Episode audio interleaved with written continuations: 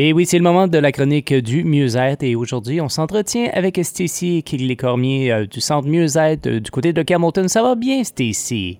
Ça va, merci. Toi? Très bien. Ah, un sujet que, qu'on connaît quand même bien parce que nous, on travaille avec justement une personne qui est autiste. Des fois, on dirait que c'est encore tabou. Est-ce que c'est encore tabou euh, le, spectre de l'autisme comme ça? Well, je pense que c'est vraiment important de commencer de dire que l'autisme fait partie de la diversité humaine.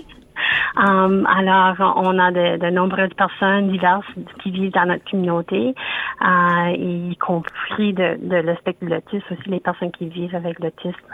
Um, alors, quand on parle de les gens um, avec euh, un diagnostic de l'autisme, on, on, parle fréquemment de les comportements ou les difficultés, des choses comme ça, mais c'est vraiment important qu'on écoute leur voix, puis leur expérience et aussi euh, leurs besoins actuels.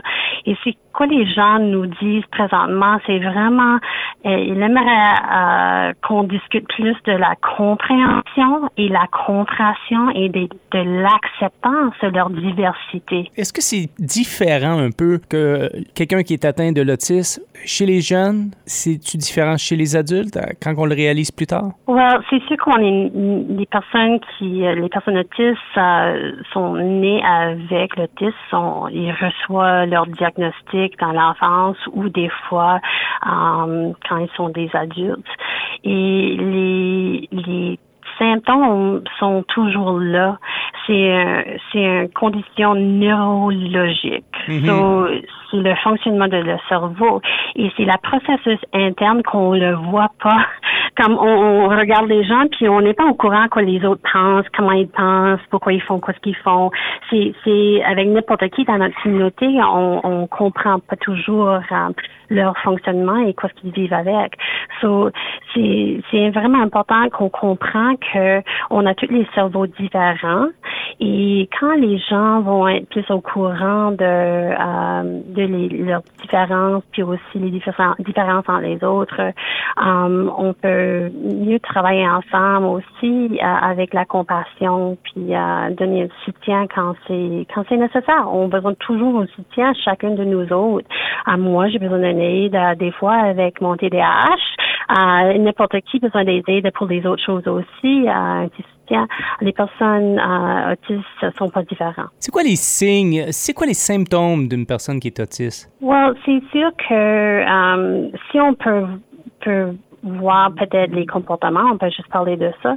Euh, des fois, on peut voir que les personnes qui ont la difficulté euh, des changements de la, routine, difficulté peut-être euh, avec des situations où il y a beaucoup de stimulation sensoriels, beaucoup de bruit, tout ça.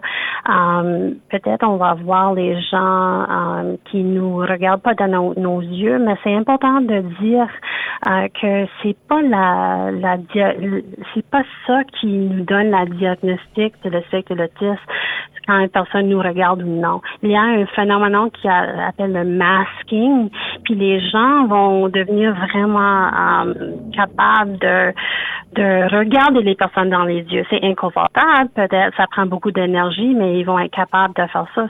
c'est vraiment important qu'on prenne pas les typiques euh, ou les stéréotypiques idées de l'autisme pour dire hey mais t'es là pas que t'es autiste euh, c'est vraiment un processus interne qu'on ne voit pas euh, le fonctionnement de le cerveau et comment il voit le monde so ça peut vraiment euh, ça peut inclure les différences en traitement des sons, des pensées, le mouvement physique, la communication, la socialisation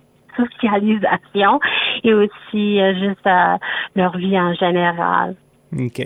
Puis les parents qui nous écoutent, puis qui pensent que leurs enfants sont peut-être sur le spectre de, de l'autisme, qu'est-ce qu'ils doivent faire, euh, Stacy? C'est quoi le processus qu'ils doivent faire? C'est sûr que si tu suspectes que ton enfant euh, euh, a des symptômes ou des traits similaires de le spectre de l'autisme, tu peux parler avec votre médecin pour voir s'il voit des délais ou quelque chose comme ça qui indique ça. Puis aussi, tu peux appeler au centre. On a une spécialisation dans le l'autisme puis les neurodivergences en général. Et on a des psychologues, puis moi aussi qui fais la thérapie pour donner un soutien à les parents, puis aussi les gens autistes pour euh, recevoir les outils de comment avoir plus d'une qualité de vie. On, on, a tout un besoin de recevoir les outils, n'importe quoi ce qu'on vive avec, et c'est pas différent. C'est le mois de l'autisme. Alors, euh, pour les gens qui veulent plus d'informations, le numéro de téléphone du Centre Mieux-être, euh, ici?